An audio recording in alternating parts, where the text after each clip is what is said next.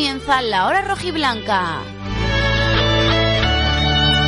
Los 60 minutos más sportinguistas de la radio. La hora rojiblanca con Juan Aguja.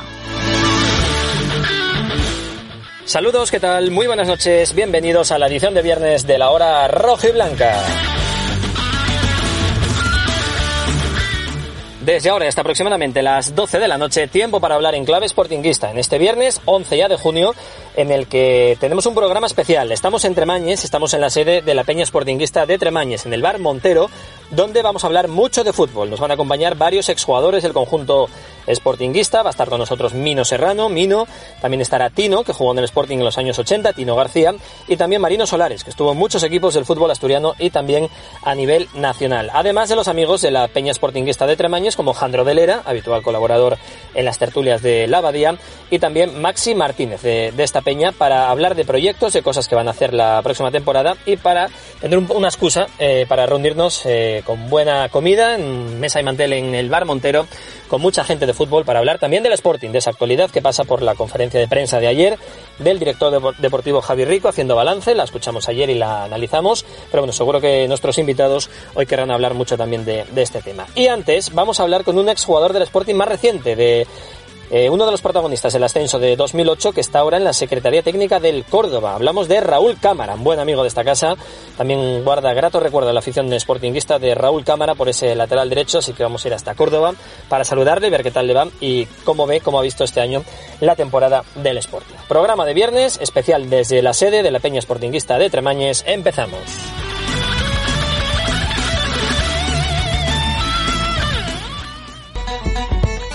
Restaurante Merendero El Cruce disfruta de la mejor comida tradicional asturiana, amplia carta y variadas tapas, tortilla, jabalí con patatines, picadillo, escalopines, alcabrales, postres caseros. Restaurante Merendero El Cruce, Cabueñes, Gijón.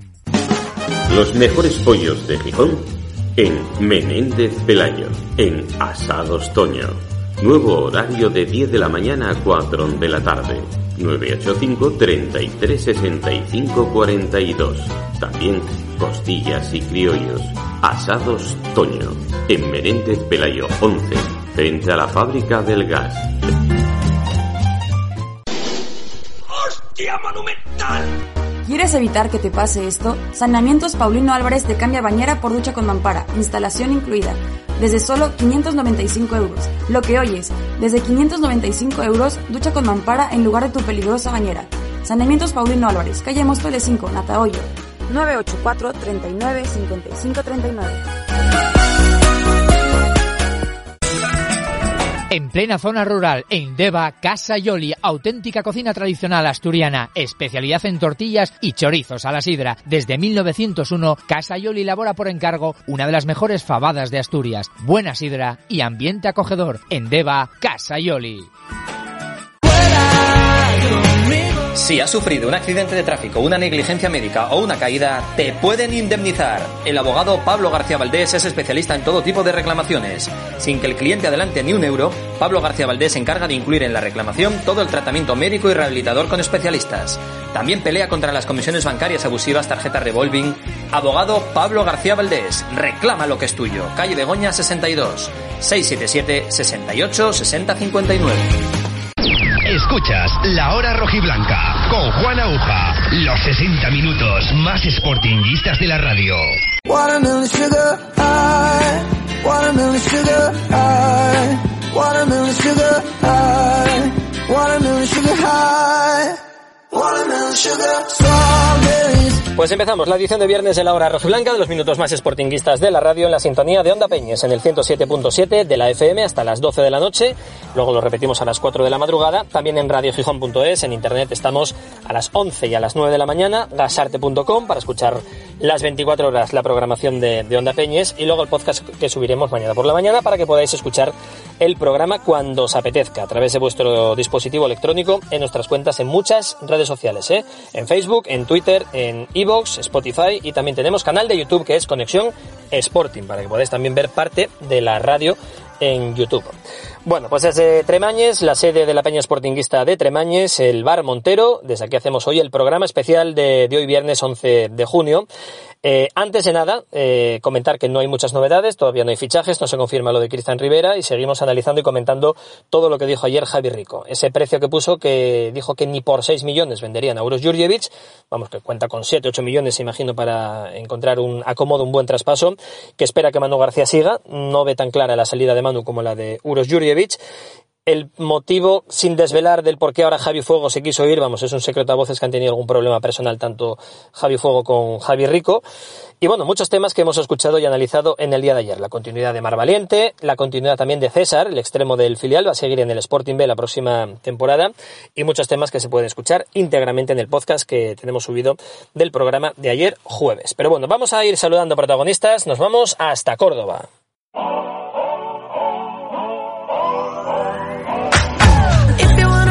Venga, pues continuamos en la hora rojiblanca saludando a viejos conocidos, viejos amigos, eh, buenos amigos sportinguistas que seguro que están desde la lejanía, pues eh, estuvieron ilusionados durante todo el año con el equipo, lo que pasa que como todos los rojiblancos con ese disgusto final.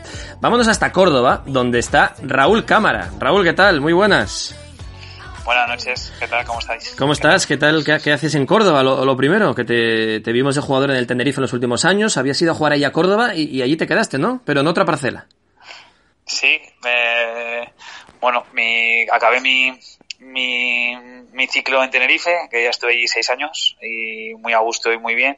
Y bueno, y dejé la segunda división para, bueno, pues al final es ley de vida, ¿no? Ir cumpliendo años y tal y bajando categoría. Y bueno, para jugar aquí en el Córdoba, en, que descendió el año anterior, aquí en segunda división B, y bueno, jugamos un año, pero un año atípico con el tema de la pandemia, se acabó el año, no pudimos pelear por, por ascender por un punto y bueno, y acabó la temporada y me quedaba otro año más como jugador, pero bueno, me dieron la posibilidad de, de, bueno, de colgar las botas y bueno, de, reubicarme un poco en los despachos, en la edición deportiva, cerca de los futbolistas y bueno, y al final pues creo que para mí, dentro de, de, la pena que es dejar el fútbol, ¿no? Eh, o dejar los campos, pues bueno, puedo tener más futuro ya, ¿no? Con 37 años, más futuro en el otro lado del fútbol que, que ya en el campo, evidentemente. Porque ahora estás de, dentro de la Secretaría Técnica del Córdoba, ¿no? Está Juanito de director sí. deportivo, el que era eh, central del Betis, ¿no? De, de, los últimos años. Sí, sí. Y estás ahí sí, con tu estoy... primera experiencia dentro de lo que es la gestión deportiva de, del club, ¿no?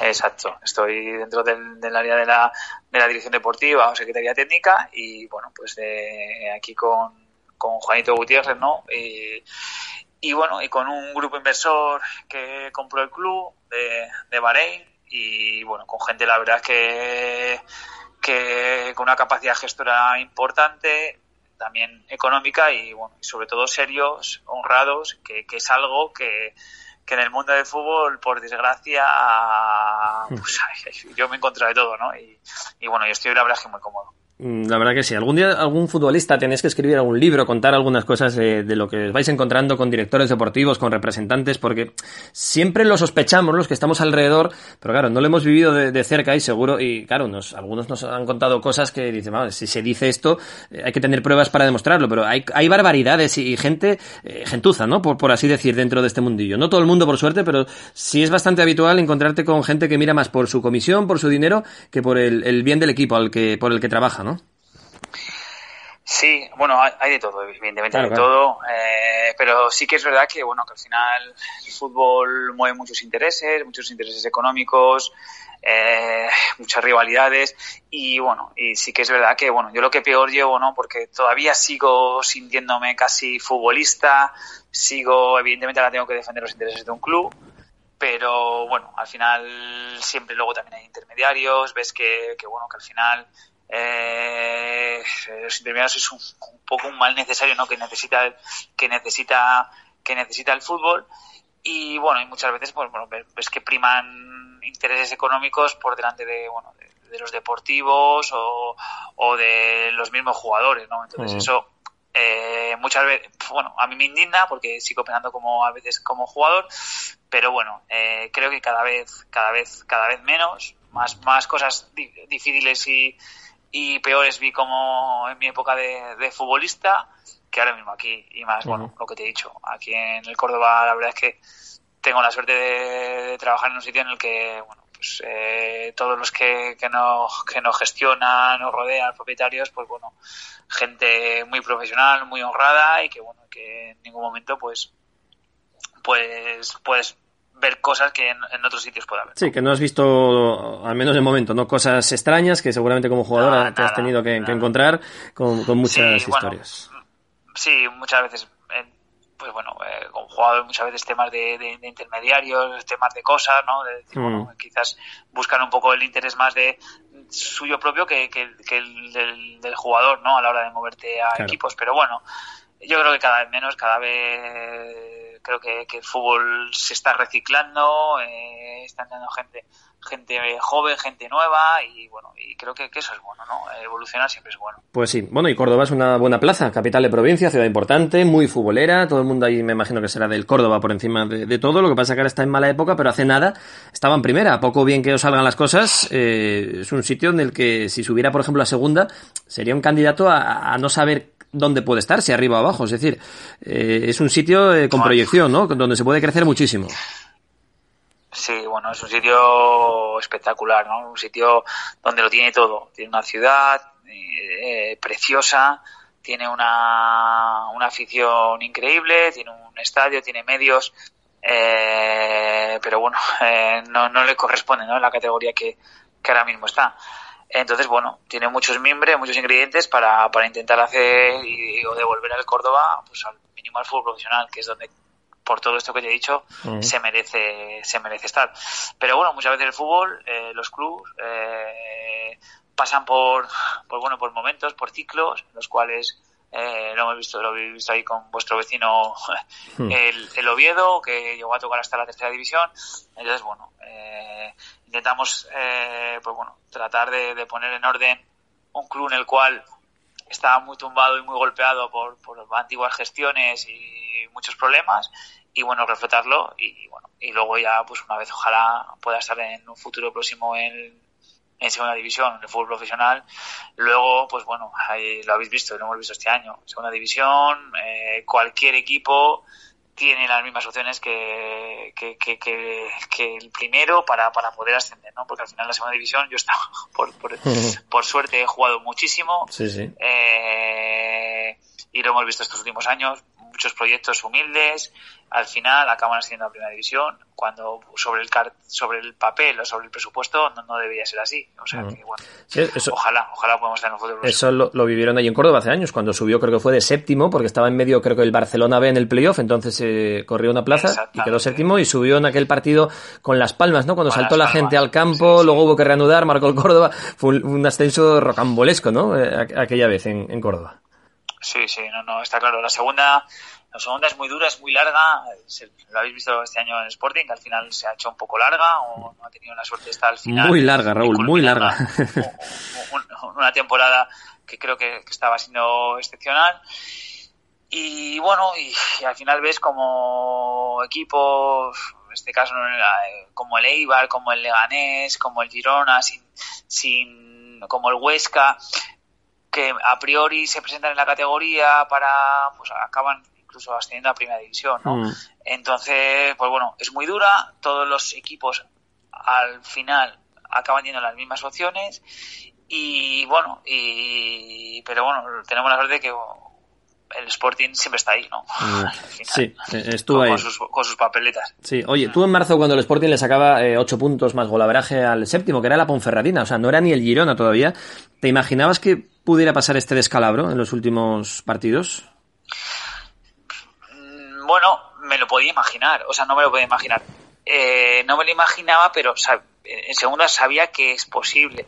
Sabes que es muy larga, sabes que, bueno, que incluso eh, cuando estás desahuciado, yo he pasado todas mis temporadas en segunda división, he llegado a luchar en las mismas por los tres objetivos. he pasado parte de la temporada estar peleando por ascender directo, por jugar el playoff, por meterme en mitad de la tabla y por incluso descender.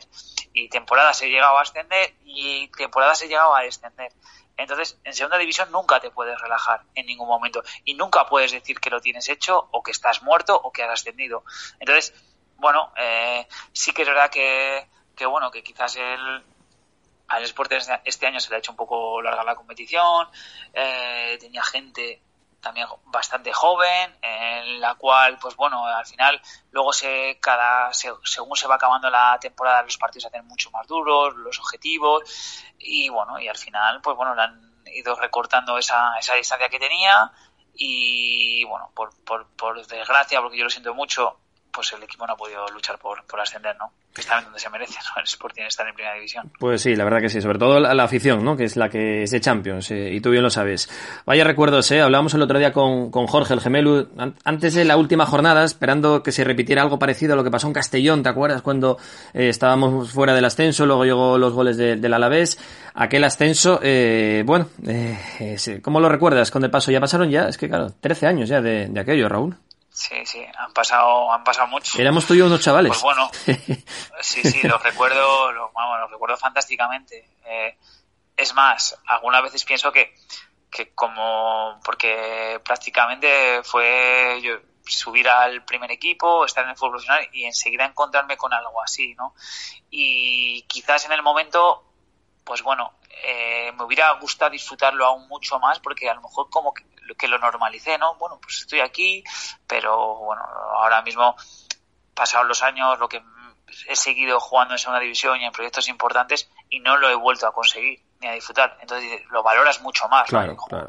Ojalá, ojalá me hubiera pasado con un poquito más mayor, con 27, 28 años, sabiendo lo complicado que es, conociendo más el fútbol, siendo un poquito más maduro pero bueno, lo recuerdo y lo recuerdo, pues bueno, una bestialidad tremenda porque al final Sporting de aquella no se llevaba 10 años en segunda división, ¿no? 10 años, sí, sí, sí. Gijón, Asturias, respiraba una ansia de, de, fútbol de primera división increíble y como se puso Gijón, creo, como se engalonó todo, bueno, fue algo espectacular y, bueno, que, vamos, de mis mejores recuerdos, evidentemente, como, como futbolista profesional. Bueno, aquel ascenso tremendo, aquel día frente a Leibar, aquellas celebraciones, eh, claro, ahora vemos aquellas celebraciones y decimos, coño, todos sin mascarilla, todos agarrados, nos, nos, sale, nos parece hasta raro, ¿no? Viendo lo que llevamos sufriendo año y pico últimamente.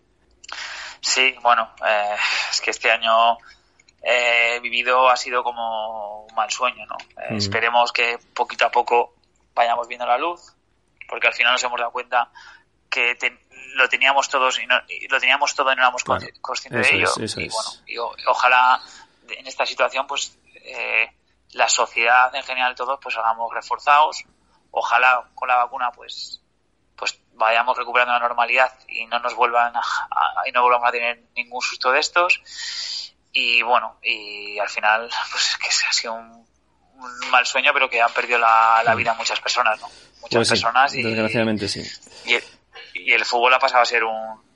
Bueno, a, a pasar a ser menos importante. ¿no? Oye, por cierto, como futbolista que todavía te sientes, eh, ¿ves bien? ¿Entiendes que los jugadores de la selección estén vacunados ahora de, de urgencia? Bueno, yo sí lo veo bien. Yo sí lo veo bien y creo que, bueno, que, que tampoco hubiera pasado nada si, si, se hubiera vacunado antes a los futbolistas. ¿no? Eso es, sí. Eso es, yo creo que ahí estuvo el fallo, ¿no? Ahora, eh, en no vacunarles hace sí. dos meses, porque luego dicen, no, es que Luis Enrique no había dado la lista. Bueno, pues que haga una prelista de 50 jugadores y que vacunen a 50 jugadores, que tampoco pasa nada.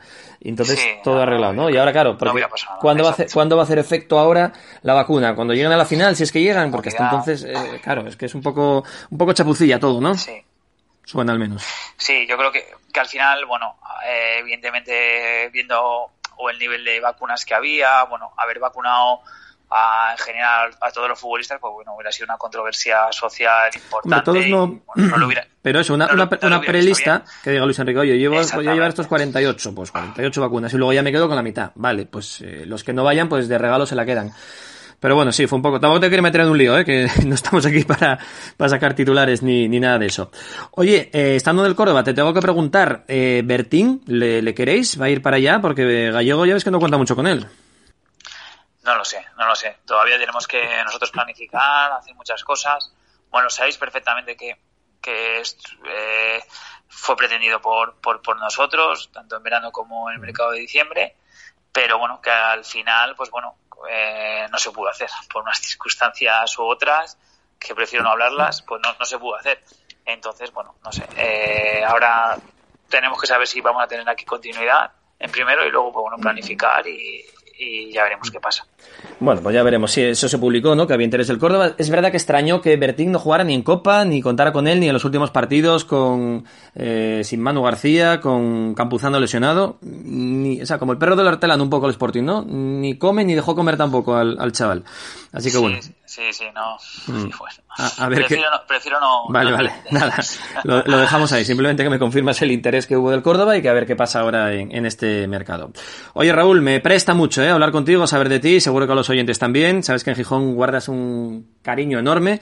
Toda la afición te, te recuerda en ese, en ese equipo, batallador en ese lateral derecho, jugando incluso en primera con el equipo de, de nuestro querido Manolo Preciado. Así que nada, me alegro de que te vaya bien, que te haya recolocado bien en el mundo del fútbol y a ver si podéis seguir ese proyecto en una plaza tan buena y tan importante como es la, la de Córdoba, ¿vale? Vale, pues muchísimas gracias, Juan. Abrazo muy fuerte, Raúl. Venga, adiós.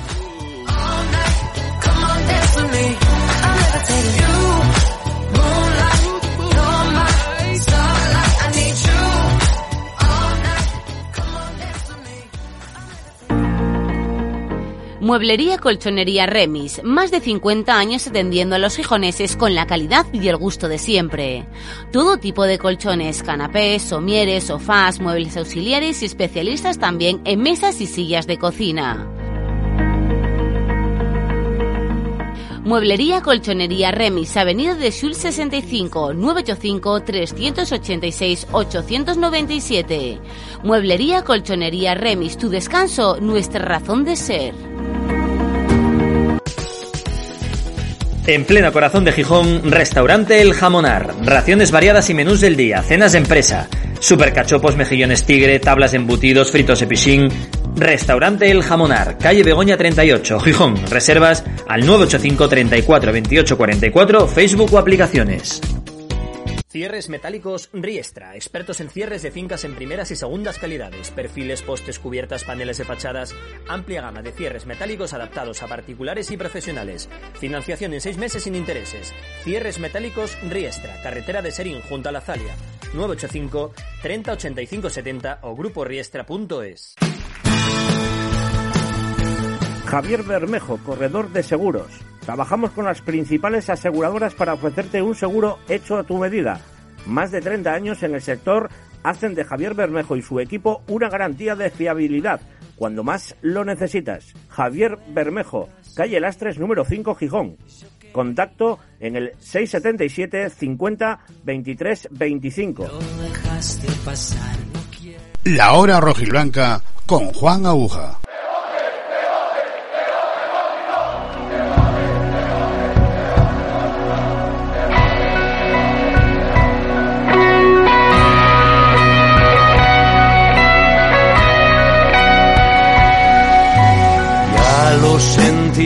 Sentía de guaje cuando iba con mi pa al final de la escalera ese verde al lado del mar no sé bien qué años tenía no consigo recordar pero aquello que sentía nunca lo podré olvidar voy al templo que ya ruge el molinón.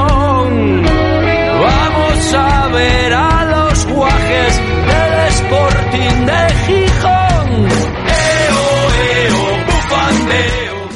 Bueno, pues continuamos, segunda parte de este programa especial de hoy viernes de la hora rojiblanca. Estamos en la sede de la Peña Sportinguista de Tremañes, en el bar Montero, que es un poco e- el alma ¿no? de, de toda la zona residencial de Tremañes. Y estamos gracias a un buen colaborador del programa que habitualmente está los miércoles con nosotros en la abadía.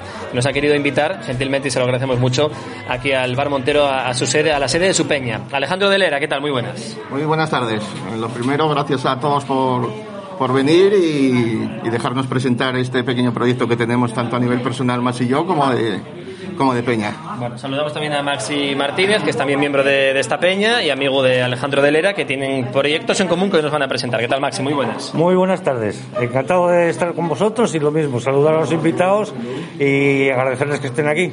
Bueno, hoy tenemos mucho fútbol y muchos futbolistas. Ahora nos contáis eh, lo que tenéis entre manos, aquí con la peña sportingista de Tremañes. pero es que tenemos grandes leyendas del sportinguismo y del fútbol asturiano en general.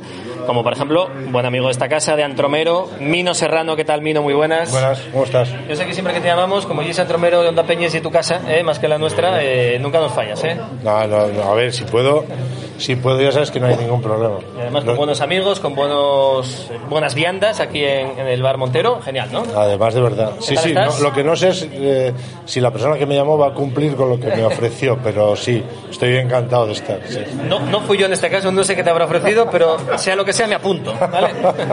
Suena bien. No, es broma, estoy encantado de estar aquí con amigos, claro que sí. Muy bien, también está con nosotros otro que fue futbolista del Sporting en los años 80, Tino García, Tino, conocido profesionalmente. ¿Qué tal? Muy buenas, Tino, ¿cómo estás? Hola, muy buenas tardes. Encantado igualmente de estar aquí y agradecer pues la atención que han tenido con nosotros. ¿no? Que frecuentas esta zona de aquí de, de la Peña Sportingista de Tremaños, ¿no? Con, con esta buena gente de aquí. Pues sí, además eh, se da la circunstancia de que, eh, bueno, el padre de Alejandro de Lera, eh, pues bueno, a mí me ha entrenado en el Industrial Juvenil. El, cual- gran, el gran César Menéndez, que fue también mi padrino radiofónico. Yo empecé con él en Jóvenes y Campeones, aquel mítico programa, Alejandro, que, que hizo, donde salió tanta gente conocida, tanto periodista. No vamos a nombrar aquí a todos, pero una buena cantera de radio la que promovía tu padre, ¿eh? Unos cuantos, unos cuantos en el famoso Jóvenes y Campeones, sí.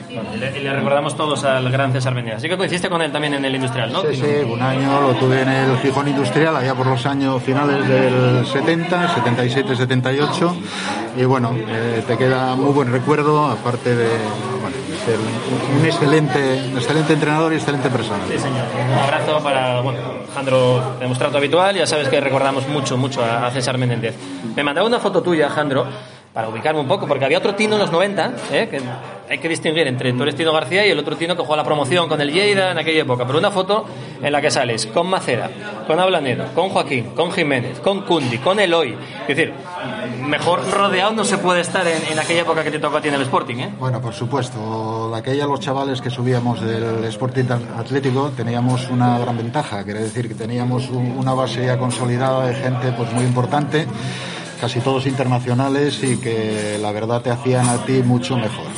Y bueno, yo tuve esa gran suerte y muy orgulloso de compartir con ellos vestuario durante cuatro temporadas que estuve en primera división. Por ejemplo, Mino de aquella, y ahora en palabras mayores, yo creo que estás en el Madrid de aquella, ¿no? Más o menos. No, todavía no. él fuimos compañeros. Coincidiste también en aquel Sporting. Sí, sí, ah, pasa que ese día entonces no eras titular, pues no estabas en la foto Probable- probablemente. Además, Hombre, Estaba es- sancionado por la gente, seguro. seguro, cumpliendo sanción. Hombre, había un tal Bueno, Antonio Maceda y un tal Jiménez ahí que tampoco era fácil jugar. Igual pusiste una foto de archivo y no era de, de la época. Joven temporada que sería 86, 85 por ahí, ¿no? Sí, sí, yo creo que sí. Y yo creo que yo estuve en el juvenil del Sporting cuando precisamente Mino metió el gol al Colonia. 85, 86 aproximadamente. Mino. 84, 85. 84, 85, entonces más o menos. eh, Igual era un poco anterior, ¿no, Tino? No, porque fuimos contemporáneos. Contemporáneos, Sporting ¿eh? Atlético compartimos vestuario y después en el primer equipo. No, es por ahí. Yo soy muy malo para los fechos, Juan, pero por ahí más o menos, sí. Correcto, bueno, y otro futbolista que nos acompaña, que no ha llegado a estar en el primer equipo del Sporting, pero sí en muchos equipos del fútbol asturiano, también como entrenador, un rostro muy conocido para la afición futbolística asturiana, como es Marino Solares. ¿Qué tal, Marino? Muy buenas. Hola, buenas tardes, Un encantado. breve repaso, has estado en muchos equipos jugando, entrenando, vamos, la, la tercera, la segunda vez la tienes conocidísima y en el mundo del fútbol eres muy conocido aquí en Asturias. ¿eh? Bueno, tuve la suerte, sí, de poder estar desde pequeño también eh, en la escuela de fútbol de mareo, estrenar mareo, eh, probar campos como los que había en aquella época de, de la fontanía, los campos de los depósitos de roces. Y fui escalando todas las categorías y tuve la gran suerte de, de compartir vestuario en el primer equipo, de tener ficha profesional. Creo que tengo el récord de ser el futbolista inactivo del Sporting que menos tiempo jugó en primera división, que fueron cinco minutos en Las Palmas, gracias a Manolo Díaz Novoa como entrenador. No lo puede decir cualquiera, ¿eh? otros nos quedamos por el camino sin jugar ni esos cinco minutos. Por eso digo, sí, sí, luego ya vas haciendo tu vida a nivel profesional y tocando otros eh, palos y demás y bueno, los buenos aficionados se acuerdan y dicen, joder, qué pena, que Y bueno, en aquella época a lo mejor sí, parecía una pena, ¿no? Que no pudiese haber estado en contacto más con el mundo profesional, de élite. Pero luego, según van pasando los años, lo que acabas de comentar, tienes que, echar la vista atrás y tener un poco de temple para decir que tuviste una gran suerte de poder estar ahí compartir vivencias con profesionales, como fueron eh, Mino, con, con también, de compartir vestuarios, de compartir algún entrenamiento. Y de haber tenido aquellas vivencias que otros compañeros míos pues eh, no tuvieron. Como tú bien dices, pues eh, luego tuve que andar haciendo las maletas, eh, anduve más que el baúl de la piqué, como se suele decir. Estuve en Ponferrada, estuve en el Albacete de Benito Floro, en el Córdoba de Crispi con Paco Gémez, Montparlé, Verges, bueno, eh, muchas experiencias y luego pues ya vas eh, volviendo un poco a la tierra y aquí pues eh, te dedicas ya un poco en plan amateur, jugué en el Avilés también, en el Hispano de Castrillón y luego hice una, dilatada carrera también en el fútbol amateur en el Navia, tanto como jugador como, como entrenador. Hombre de fútbol, sin duda, sobre todo fútbol, muchos kilómetros, muchos sitios, muchas vivencias y mucho vestuario con, con grandes eh, compañeros. Y me comentaba Alejandro de Lera, situándome un poco para ubicarte bien, eh, me decía, te voy- vamos a comer y a tener tertulia con el- la persona que ha reconocido Iker Casillas que le metió el mejor gol de su historia. Y fuiste tú, se lo metiste tú a Casillas. Sí. ¿Cuándo, dónde y cómo fue ese gol? Esa fue la anécdota. Metes muchos goles y al final ni se acuerdan que jugaste en el Albacete, en el Córdoba. Coño, sí fue el que metió el gol a Casillas, tiró a despejar y metió. Bueno, pues fue una anécdota muy curiosa porque, pero sobre todo una anécdota que, que la rescata el propio Iker, porque eso ocurrió en una liguilla de ascenso que el Madrid C jugó en Navia. Jugamos una liguilla de ascenso de tercera división a segunda B. Y coincidió que en un lance del juego en medio del campo yo vi que el portero que estaba adelantado, en este caso era Iker, Iker Casillas, y, y metí un zapatazo con tan buena suerte que se coló por toda la escuadra. El tema quedó ahí durante años, creo que fueron tres, eh, cuatro, cinco años, y en un partido que juega el Real Madrid en Valladolid le meten un gol por la escuadra y le- la rueda de prensa, los periodistas... Pe- con- Pedro López creo que fue, ¿no? Pedro López, derecho, que estaba correcto, sí, Sí, sí, sí, me acuerdo de ese gol, sí. y le preguntan en rueda de prensa si fue el mejor gol que le metieron en toda su carrera y dice, bueno, sí, uno de los mejores. Luego ya en otro momento conocí a Oscar Ribot, que era que fue jefe de prensa en, en el Real Madrid, estuvo en AS también y demás y dice, claro, yo, yo estaba en la rueda de prensa y me sorprendía que mis colegas no tirasen de aquella noticia y tal. Entonces a micrófono cerrado pregunté que cuál había sido el mejor gol. Bueno, pues el mejor fue en un pueblo en Asturias jugando en la promoción. Entonces, claro, luego ya la labor periodística eh, fue tirando del hilo y, y rescataron esta anécdota que él fue, el, digamos, el pionero y, y que la puso encima de la mesa. Y se acordaba Casillas, aquel gol que le metiste, imagino que con resquemor. Dicen, joder, voy a Navia, que es muy guapo, muy tal, y me meten un gol desde medio campo, cago en 10. Sí, sí, bueno, nada, eso fue la anécdota porque luego, ¿Y luego al final... aquel día, pasaste? Por eso te digo, al final perdimos 1-3, Vaya, fuimos vaya. al descanso ganando 1-0 y luego remontaron el partido y quedó, y quedó ahí la, la anécdota. Bueno, pues nada, bienvenido también ¿eh? hoy al programa La Tertulia, programa especial que estamos haciendo desde la sede de la Peña Sportinguista de Tremañes en el bar Montero. No llevarían patadas los del Castillo. ¿sabes? ¿Qué pasa? ¿Que en Navia son de No, rescate? no, no, no dije nada. No, era difícil que diese. Nosotros sal- salíamos siempre con la premisa de jugar eh, al límite del reglamento. o sea, yo, no, yo, yo no dije eso. No, vale, vale, no, Oye, pero tú- nosotros estábamos dentro del Está reglamento. bien que sí. lo expliques, pero... Y, y lo dice Mino que nunca dio pero una patada a nadie. Ojo. Ahí está. Pero, Yo pero bueno, se- pasaron un segundo tiempo ellos. Que, Yo sentéme al lado de Tino y, y de Masi para, para no venir con espinilleres hoy, con Marina Elena. Nada, yo, yo muchas tertulias Tino, yo, eh, Mino llevamos ya, nunca me ha dado una patada, ¿eh? Lo reconozco. pero, ello. al final, al final todo esto es anécdota. Yo siempre, a ver, yo asumo todo ese rol que me tocó, ¿no? Porque lo- el fútbol. Pero lo que nadie sabía, igual de que estaba hablando Tino de tu padre, yo eh, a mí el padre de Tino, el Tino, el gran Tino, el Candasu, me hizo jugar en, en el primer equipo en Candás. Yo nunca había jugado de central en mi vida. ¿De qué jugabas antes? En aquel momento jugaba de medio centro, anteriormente jugaba de. Y yo vine aquí a Mareo en el 78 y dijeron, mides 1,85 y ya jugué de central. Y antiguamente, de central se jugaba al hombre.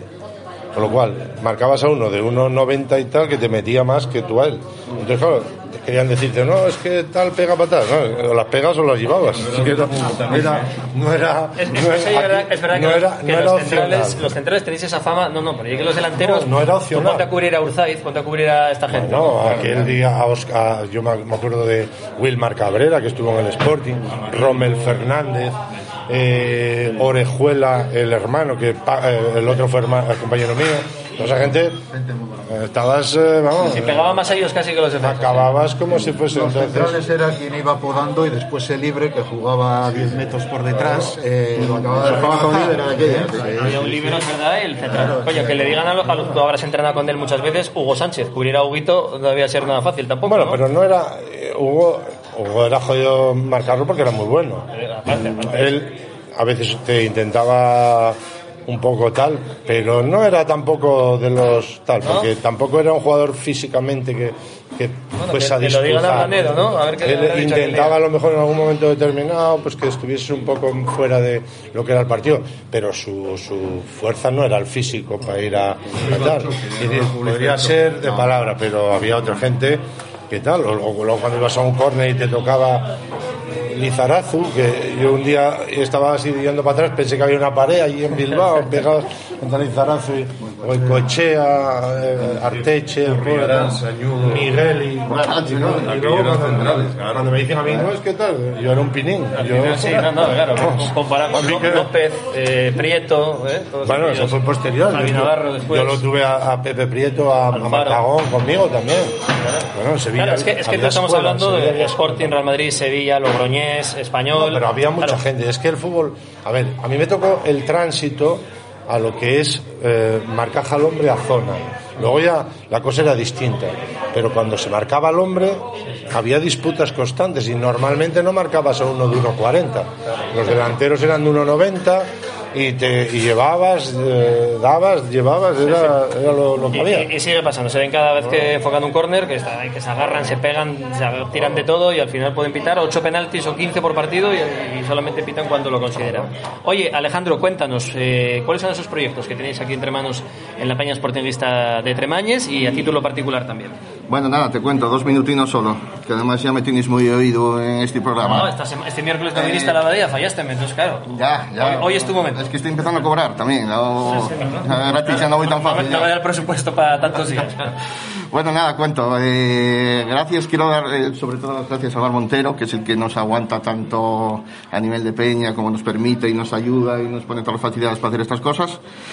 Y que es el que va a colaborar en todos estos proyectos que tenemos. Yo tengo la, la ilusión de hace muchos años que mi padre lo hacía en, en la Peña Maceda, muchos coloquios, tertulias.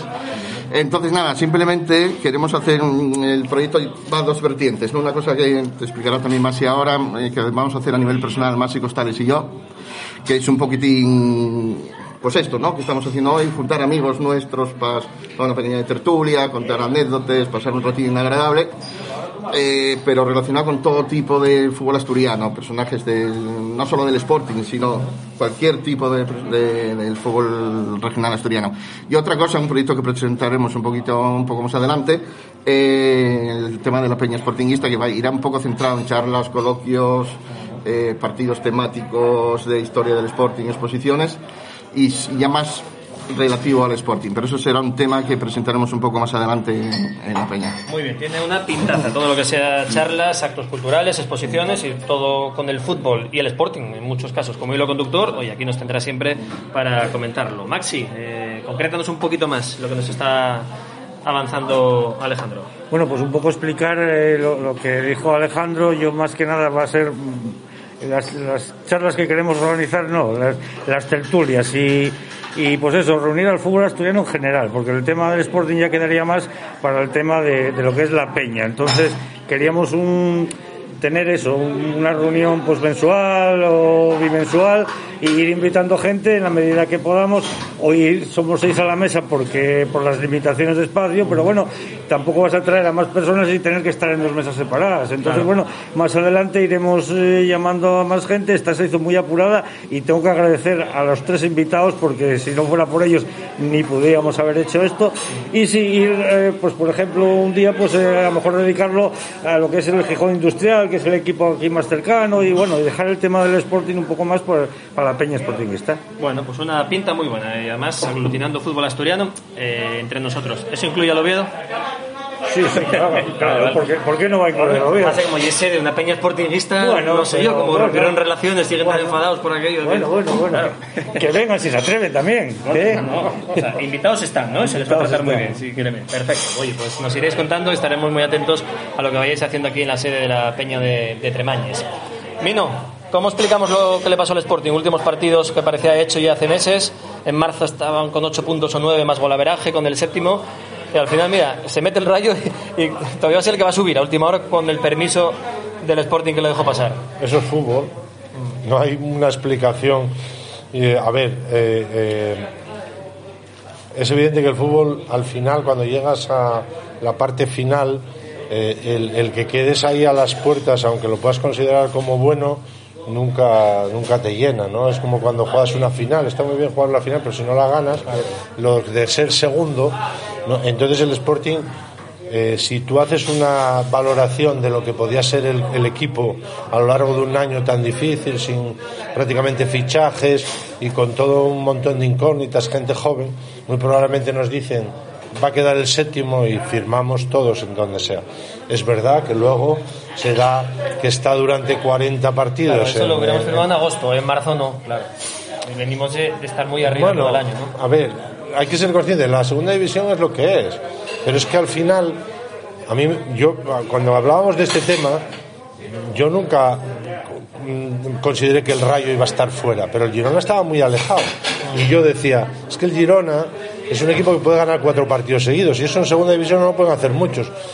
A lo mejor no los gana, pero el Girona tenía capacidad para ganar esos cuatro partidos. De hecho, ganó siete, ocho seguidos. Entonces, al final, claro, el problema no era la Ponferradina o el Mirandés que ganan hoy, empatan mañana y pierden, sino que si el Girona o un equipo de estos que estaba debajo arrancaba y arrancó. Y al final, pues bueno, y, y- y los que para mí a priori podían parecer los favoritos eran el Leganés. Y bueno, pues cayó el otro día y es así el fútbul. Está ¿no? tan igualado la categoría que al final, y los buenos, es que al final, si, si en agosto pensamos que seis equipos se van a meter, creo que eran los favoritos, los seis. Los tres Bueno, que bajaron, Almería, es que Girona y Rayo. Historialmente, Por supuesto, y por equipo. considerar a lo mejor al Zaragoza, alguno de estos, pero a ver, arriba estaba lo que era un poco el potencial de, digo, histórico de la categoría. Luego puede pasar de todo. Es que esto, esto es el fútbol, ¿no? Eso es. Tino, ¿cómo analizas la temporada? ¿La, la, la pruebas al equipo? ¿Le, le pruebas sabiendo que Bueno, séptimos pues copia y pega de lo que acaba de decir ahora mismo Nino. Eh, está muy claro. Esto es fútbol, eh, una competición que te dura hasta el partido número 42. eh, los últimos 8 o 9 parece ser que, no parece ser, no se cumplieron eh, las expectativas que había de seguir sumando y al final pues te quedas fuera. Quedaron sin gasolina, fue tema futbolístico de no ir por, a por el partido, sobre todo el último con el Almería cuando el Lugo iba perdiendo. Eh, ¿Cómo lo explicamos? ¿Qué le puede haber pasado? Bueno, no lo sé. Yo desde afuera pues tener una opinión, pero para valorar, analizarlo y opinar hay que estar dentro. ¿no? Lo que sí está claro es que si en el mes de julio del año pasado, con toda la incertidumbre que rodeaba, rodeaba al club, a nivel de tema de salarial, a nivel de nuevo director deportivo, a nivel de entrenador nuevo, con una plantilla no muy amplia, reducida, con mucha gente joven, había mucha inquietud, ¿no? Si el equipo fuera capaz de mantener la categoría. Pasados estos meses, el equipo la verdad que sorprendió. Muchos futbolistas estuvieron a un gran nivel. Incluso la gente joven que se va metiendo, va adquiriendo eh, pues horas de vuelo, como se suele decir, y se va curtiendo. Yo creo que la, la temporada del Sporting yo la cata- catalogaría de notable y la verdad que bueno fue ilusionante, por lo menos los que somos sportinguistas, eh, bueno, te gustaba ver al equipo funcionar. Correcto. Marino, tu análisis eh, de esta temporada. Bueno, pues creo que está casi todo dicho por, por Tino y por Mino. Ahora haciendo a lo mejor un balance ya con la cabeza un poquitín más fría después de haber pasado ya la última jornada.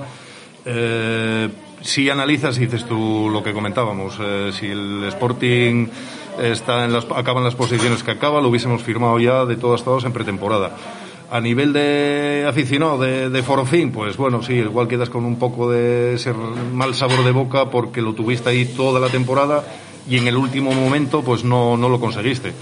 Pero yo buscando el lado positivo creo que en líneas generales el Sporting, pues eso, ha, ha debutado mucha gente de la casa, sobre todo, gente joven, gente que en otras condiciones no hubiese participado en la categoría. Hay que reconocer que hay equipos que ahora nos, nos sacan eh, años luz en, en- cuanto a plantilla y en cuanto a rendimiento, en cuanto a experiencia sobre todo, porque creo que, que el, el- digamos que a lo mejor el punto débil que tuvo también el Sporting en los momentos claves, pues fue a lo mejor no tirar de esa veteranía, de ese futbolista con, con carácter que supiese jugar, eh, contemple esos, esos partidos. Digo, puntos que se escaparon, por ejemplo, Ponferrada, eh, Las Palmas, eh, eh, Mirandés, eh, y bueno, ya no digo el, último partido aquí en casa, que el tema condicional, el tema de cabeza, pues en el futbolista es, tiene un porcentaje muy alto, aparte de lo físico y lo técnico. Por eso digo que en líneas generales el Sporting compitió y compitió muy bien y que hay una base muy buena de futuro para, para, bueno, para poder armar otras plantillas y equipos competitivos de cara a la siguiente temporada. Correcto, esa base yo creo que es lo más ilusionante, lo recalcó ayer Javier Rico, no sé si habéis escuchado o visto la- las declaraciones. En breve resumen, eh, que ni por 6 millones vende a Yuca, entiendo que entonces por 7 sí, sí por esos 6, es que igual por 7 o 6 y medio sí, que quiere que siga Manu García, no sé si se va a poder aguantar o no, y sobre todo eh, mantener la base, los Gaspar, Grajera, Guille Rosas, toda la gente que subió, que creo que es lo, lo más ilusionante. Mino, ¿te recuerda un poco esta jornada de ahora, la vuestra, cuando saliste también mucha gente de, de la cantera, que luego estuvisteis muchos años en el Sporting y en el fútbol español? Bueno, las situaciones son distintas. Es que medir. eh, yo creo que antes, eh, cuando Tino hablaba, mm, ah, me, me pareció escuchar, porque eh, antiguamente lo que teníamos era una, estructura, el, equipo, lo que era la base del equipo ya tenía una columna vertebral. Entonces, nosotros nos salíamos cinco cada año, iba pasando gente, pero con la experiencia que tenía la columna vertebral y con tal, pues no, eh, era fácilmente adaptable. Luego, evidentemente, tenías que mm, aparecer y tenías que ofrecer cosas, pero eh, era más sencillo. Estábamos en otra categoría también. Pero es que ahora eh, los clubes, eh, yo creo que hace tres años hubo 16 fichajes y este año pues no se puede hacer ninguno y el año que viene. Entonces, mientras en el fútbol no podamos tener la paciencia, ¿eh? que no sé si se puede permitir un equipo como el Sporting tenerla o no, pero debería de, de poder permitírselo. Si no tienes la paciencia de poder marcar unas pautas así, tener una base y a partir de esa base estructurar algo de futuro, siempre vamos a estar con el mismo déficit, porque hoy estarás bien, mañana no, pasado sí, No, mañana... Yo tengo la, la sensación, la percepción, habéis puesto notable a la temporada del equipo, que eso hace años, estando en segunda, sin meterse en playoff, hubiera sido un suspenso rotundo, no seguiría nadie, habría un cambio de ciclo. Yo creo que la gente se ha dado cuenta de que hay que tener paciencia, que ahora sí hay un bloque con gente de la casa, que a partir de esto se puede crecer. No los bandazos Bueno, que hubo el año no- pasado, el no- anterior. No estoy, no estoy tan seguro. Yo, um, a ver, este año yo creo unas cosas y lo digo um, sinceramente, ¿no? A ver, porque puede haber alguno que piense. Cuando este año, para mí, el hecho de que no haya público fue bueno para los jugadores, para los jóvenes. Puede ser. ¿Vale? Y yo lo dije en un par de ocasiones cuando me preguntaron, incluso para algunos que no eran tan jóvenes, mira, el delantero Yuca el año pasado metió 8 goles, este año lleva 22 o algo así. A veces el Molinón es exigente y formar jugadores partiendo de cero cuando hay presión, si el campo tal, bueno, pues a nosotros eso nos vino bien, porque no sabemos cómo hubiese sido este equipo con el público en el campo y qué tipo de exigencia y dónde estaríamos. Yo creo que eso, afortunadamente, dentro de la desgracia de no poder estar, vino bien para que se pudiesen ir formando jugadores sin presión, porque no había presión. Cuando hay presión, todo el mundo no es igual. Entonces, ese es el gran problema que tienes que, que analizar. Eh, si si eh, eh, rodeamos al equipo de un ambiente que sea cómodo o si seguimos siendo exigentes y, y seguramente en el camino se quedan jugadores. Es que es lo difícil. Con las cuatro victorias de principio de temporada, yo creo que la gente se hubiera volcado. Más que presionar, yo creo que también lo entiendo, es un arma de doble filo. ¿eh? Pero si estos chavales que debutan, que son de Gijón, de siempre, que iban del Molinón, que celebraron el último ascenso como cualquier aficionado, si ven el Molinón lleno con su gente, su familia, sus amigos, ganando partidos, estando arriba y jugando, igual se vienen más arriba. No, Yo No no, digo sé. que no, yo no digo que no. Yo- a ver si va a interpretar que, que el no haber público Que es una bueno. doble forma de verlo, El que tengas público y que el, el público te ayude es buenísimo. Pero todos los estadios no son iguales y todos los niveles de exigencia de los equipos. Mira, yo me acuerdo cuando nosotros estábamos jugando y, y quedábamos terceros y nos silbaban. Y, jugaba- y quedábamos detrás del Madrid y del Barcelona. Porque el nivel de exigencia para el equipo en ese momento era otro. Que a lo mejor era justo o injusto, pero era así. Y nosotros quedábamos terceros, íbamos a Europa. Y, bueno, y, y- y- y ahora, pues como te has acostumbrado a otro tipo de situación en los últimos 10 años, estar en primera, segunda, primera, segunda, pues el nivel de exigencia bajó. Y pero es verdad que todos los campos no son iguales. Hay campos donde para el equipo los jugadores se sienten tal y en otros que eso no es malo, hay un nivel de exigencia mayor y ahí entra la personalidad del que juega. No, si llegan hasta, hasta veteranos. Yo recuerdo el Lillo, Claro, este la lateral derecho hace un par de años, o tres o cuatro, cuando bajamos, y dices que el Molino nos genera presión. Chico, tienes 30 años, vienes de, vete a jugar a no sé dónde, pero... Pero depende de la el- el- personalidad El, mismo Mariño, de- de de cada hace un par de años. Depende de cada uno. Claro, ¿no? eso ya Sí, depende... no tiene nada que ver, por ejemplo, eh, lo que comenta Mino, la afición del Sporting en los años 80, que yo era un crío y se silbaba Antonio Maceda, se silbaba Joaquín. O sea, Hasta, del hasta Sporting. Kini, hasta Kini fue silbado alguna vez. Y, y la tribunona con el purón, hostia, pe- pesaba mucho en el futbolista, ¿eh? Yo fui compañero de, de algún futbolista que entrenaba en de cine toda la semana y Juanma, cuando llegaban, Juanma, por ejemplo. cuando llegaba el fin de semana, pues eh, pesaba mucho. Y, y bueno, sí es verdad que a lo mejor lo que tú comentas, que, que este Sporting con, Pero es que con unas victorias... yo creo que ha cambiado mucho. Hay mucha gente Total, joven, hay muchas más mujeres que antes no había.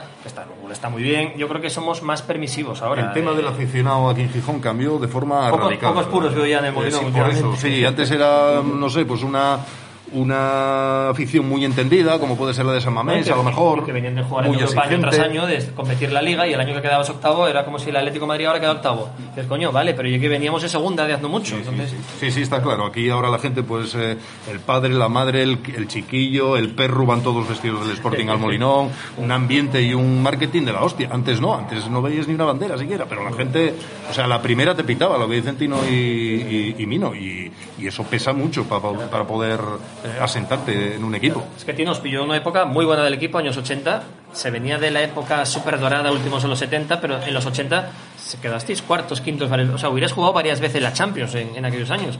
Y como decía Mino, quedando un, día- un año sexto que- o séptimo, que no ibas a la UEFA, ostras, y entrenador a la calle, pañolada, no sé qué. Estamos un poco refalfeados, yo creo, de aquella época, ¿no? Bueno, claro. Uno a lo bueno siempre se, se acostumbra muy bien. Cuando te viene mal, pues eh, la gente muestra su descontento. Eh, yo al hilo de lo que se está comentando, es, importante también que se crea eh, la gente de casa. O sea, que por convencimiento se le den esas oportunidades y se les mantengan. Los proyectos a muy corto plazo no suelen tener mucho éxito. Las prisas no son buenas consejeras. Toda esta gente que este año eh, eh, ha jugado muchos partidos, que viene de abajo, la gente hay que mantenerla con una buena base de veteranos y con una mejora de determinados puestos que seguramente estarán trabajando Sí, pero en ello. ¿no? fíjate, la base, el ejemplo de veterano es Javi Fuego y algo pasó ahí que, que no está Javi Fuego ya en el equipo, que era el que de verdad estaba enseñando a Grajera, a Pedro, creo que en todo, ¿no? En la vida, en el vestuario, a hacerse futbolista, sí.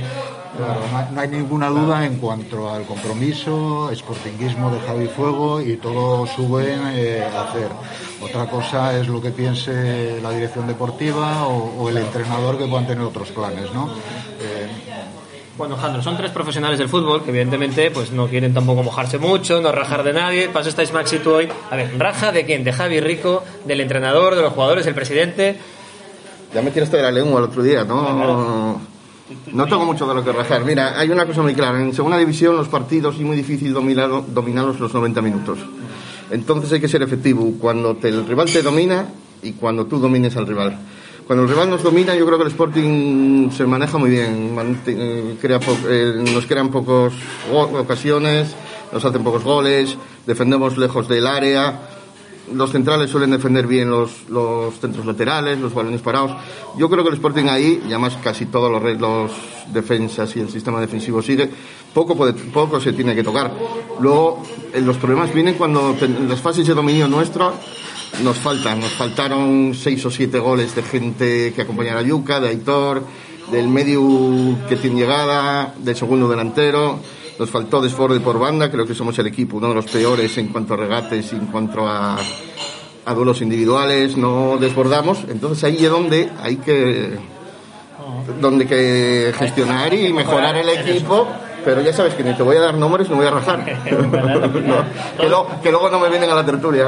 Todos muy políticamente correctos. Maxi, solo me quedas tú. A ver, aquí alguien tiene que. Somos muy buenos hoy. No, no, yo no voy a rajar tampoco, yo no voy a rajar, no voy a rajar. Lo único que sí, desde el punto de vista de aficionado, que llevamos, no este año solo, ¿eh? muchos años, que cuando llega el famoso partido, este y el partido que tenemos que ganar, no sé qué pasa, nunca ganamos, es- y no me refiero solo, antes salió el tema del Oviedo, no me refiero solo a, a los derbis No, contra Oviedo. la Exactamente, Almería, nada más. pero es que históricamente, eh, y la temporada pasada, este partido y el que tenemos que ganar, pat- y bueno, eso, y se vio claramente en la Almería. Y sí quiero decir, desde el punto de vista aficionado, lo que, lo que dice Mino del público o no público. Eh, yo estoy seguro que muchos futbolistas este año no hubiesen sido lo que fueron con público. Y te, y te voy a decir uno, ahora que habláis de él, la temporada pasada de Javi Fuego comparada con esta temporada no tuvo absolutamente nada que ver. Y más veterano que Javi Fuego no lo hay. y la de Yuca y de Lienzo. Con lo cual, algo tiene que influir esa presión o, o ese Sí, no, no voy a criticar a la afición del Sporting, ni mucho menos. La ¿eh? ansiedad que le pueda generar. Claro, tanto- claro, claro, puede claro, ser. claro. Sí, que eso es- va, va en cada uno. Claro, y la gente joven, pues lo mismo. Los, los chavales jóvenes, pues estoy seguro que muchos de ellos no hubiesen hecho lo, lo que hicieron, eso está claro. Hay gente que con público se crece, se viene arriba, si, si le silban se viene más arriba todavía, y hay otros que no, que son más, más tímidos. Tu minor es lo que te molaba el Bernabéu lleno, ¿no? Bueno, yo, O te da igual, ¿no? Ni miras a para mí el. Bernabéu no me molaba de ninguna manera, no ganabas nunca allí, salvo cuando estuve con el Madrid. Claro, digo, como jugador Ahí- local, digo. Ahí, ahí estabas eh, todo diciendo, vaya partido que estamos haciendo más bueno, y cuando te diste cuenta tenías tres ya. Y, y es verdad que lo estabas haciendo bien. Pero enfrente siempre tenías gente de... No, pero, a ver, eso va con la, con la persona, ¿no? Esto no lo puedes... A ver, se puede ir educando cosas, la gente puede ir aprendiendo a manejar cosas y tal, pero es verdad y no lo podemos negar, eso no es bueno ni el malo. Al- En, el contexto nacional hay aficiones que son muy exigentes con su equipo y los jugadores lo saben, y hay otros que son muy condescendientes con el equipo y, y- y también lo saben los jugadores y se sienten seguramente más cómodos. Eso no es ni bueno ni malo. Posiblemente sea porque estás acostumbrado a ganar cosas, porque cuando uno es exigente es porque pide, eh, la perspectiva es algo que ya tuvo. Es muy difícil que alguien que no esté ganando pues exija eso. Aquí lo hubo, igual que lo hubo en el Depor y mira dónde está en segunda B y la gente seguramente es exigente porque lo vivieron. En otros sitios pues no, y eso no es malo. Yo lo único que digo es que luego al jugador, al jugador determinado, con un carácter determinado, eso lo afecta. Lo cual no quiere decir que la gente tenga que cambiar, el que a lo mejor hay que educar de otra manera ese, ese jugador, pero la- la- las personas somos como somos, sí, claro, claro. no todos Es- somos iguales. ¿no? Eso pasa en todos los lados. Porque, por ejemplo, eh, para ver un poco el nivel de equipos que hay en segunda división, hay un equipo eh, que, ha, eh, que ha sido campeón de la Recopa y se ha salvado faltando dos jornadas. ¿eh? Cuidado, ¿eh? Con muchos más socios que el Sporting, con un currículum en cuanto a trofeos. Creo que campeón cuatro o de- cinco años intentando. Cuatro, siete, ocho. Ocho. Zaragoza en segunda. Quiero decir que la categoría no es fácil y, y cuidado, te despistas un poco, te metes abajo y... Es muy complicado, es una liga muy igualada y tiene mérito haber quedado donde quedó este equipo, con este proyecto nuevo, sin fichajes, con poco presupuesto, con chavales de la cantera, a ver si el año que viene, con la experiencia de este año, damos un pasito más y, y intentamos eh, aguantar a- hasta el final. Oye, qué bueno, qué buena charla de fútbol con, con futbolistas, con aficionados, con peñistas. Y lo bien que comimos. ¿eh? Hombre, lo bien que comimos. Decirlo también. Si venimos aquí nos invitan a comer, está de maravilla no lo decimos, No, por supuesto. Casa eh, Bar Montero, aquí la sede de la Peña Sportingista de En el enfrente de la Escuela Infantil de Tremañes, zona residencial. Súper bien, la verdad que de lujo. Gracias a Alejandro Delera eh, por organizar esto. Y nada, estaremos muy atentos a cada charla, a actividad, acto, eh, libro, cualquier cosa que, que saquéis, que tenéis muchas inquietudes y muchos proyectos. Así que gracias y enhorabuena. ¿eh? Muchas gracias, gracias a, a ti, te mantendré informado y gracias por, por ayudarme a difundir todo esto. Y sobre todo lo que dije al principio, gracias a esos tres monstruos que tuvimos hoy, con que más y yo tuvimos el gusto de contar con ellos hoy. Gracias. Sí. Mino Serrano, oye, ¿qué tal Alex? ¿Dónde va a estar el año que viene?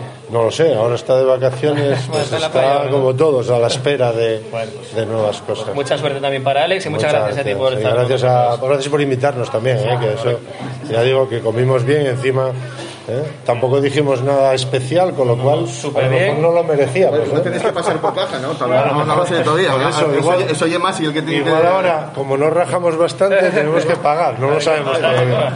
Más sí, ¿estamos invitados o hay que pagar? ¿Cómo ya la No, cosa? está- eso- eso- eso- estamos invitados, estamos invitados. Un cachopo espectacular, eh, buen embutido, buena compañía y un sitio excelente. Gracias, Maxi. ¿eh? Pues muchas gracias a todos vosotros también, por supuesto. Marino Solares, hoy un placer coincidir, que no habíamos coincidido nunca, lo mismo que Nada, con, el placer es mío. que con Tino, uno de los clásicos jugadores del Sporting de los años 80. Un placer, Tino, también. Pues Gracias. muchas gracias por la invitación y bueno, ha sido un placer, tanto Maxi como Alejandro y el resto de Igualmente, sede de la Peña Sportinguista de Tremañes, aquí el Bar Montero, programa especial hoy de la hora roja y blanca, con muchos amigos, con mucha gente de fútbol y con buena comida, sí señor. Seguimos.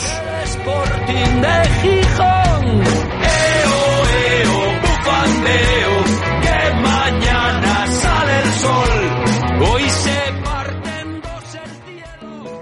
Restaurante Los Pisones, casa de comidas desde 1958 que mantiene la tradición familiar de la mano de tres guisanderas del Club de Guisanderas de Asturias. Perfecto para pequeñas bodas, comuniones y grupos en esta casona indiana reformada capricho con terraza. Cocina de siempre adaptada al siglo XXI. Síguenos en Facebook, Instagram o en restaurantelospisones.com.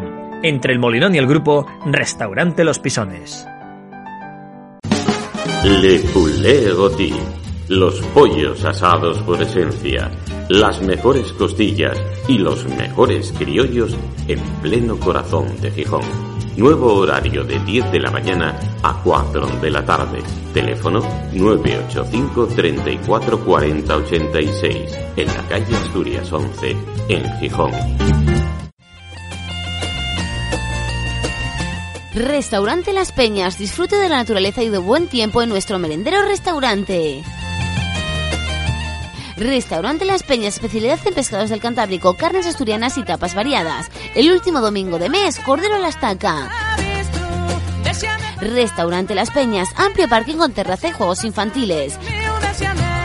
Restaurante Las Peñas, 985 33 82 99. En Camín de los Arrieros 72 de Gijón, a 3 kilómetros del Jardín Botánico, encontrarás el Restaurante Las Peñas. Saneamientos Paulino Álvarez. Todo en material de fontanería y calefacción, radiadores y calderas, tuberías, accesorios de PVC, muebles de baño, mamparas. Reformamos su baño completo al mejor precio. Más de 25 años de experiencia en venta directa al público y al profesional. Saneamientos Paulino Álvarez, calle Móstoles 5, Natahoyo, Gijón. Teléfono 984 39 55 39. Escuchas La Hora Rojiblanca con Juan Aguja. Los 60 minutos más sportinguistas de la radio.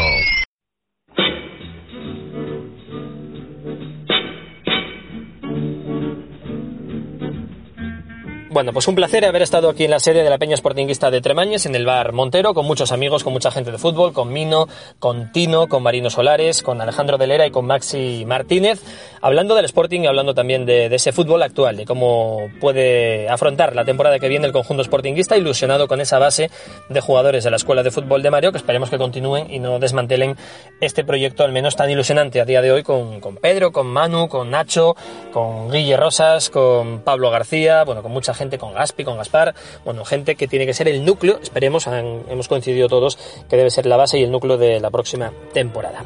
Pues hasta aquí una semana más de radio y de Sportinguismo, la sintonía de Onda Peñes, aquí en la hora roja blanca. A las 4 lo repetimos en Onda Peñes, a las 9 en radiogijón.es, a la hora que tú quieras en el podcast, en Twitter, Facebook, Evox y Spotify. Y el lunes a las 11 de la noche, la radio sigue y la hora roja y blanca va a volver a empezar. Gracias, buen fin de semana, hasta lunes, adiós.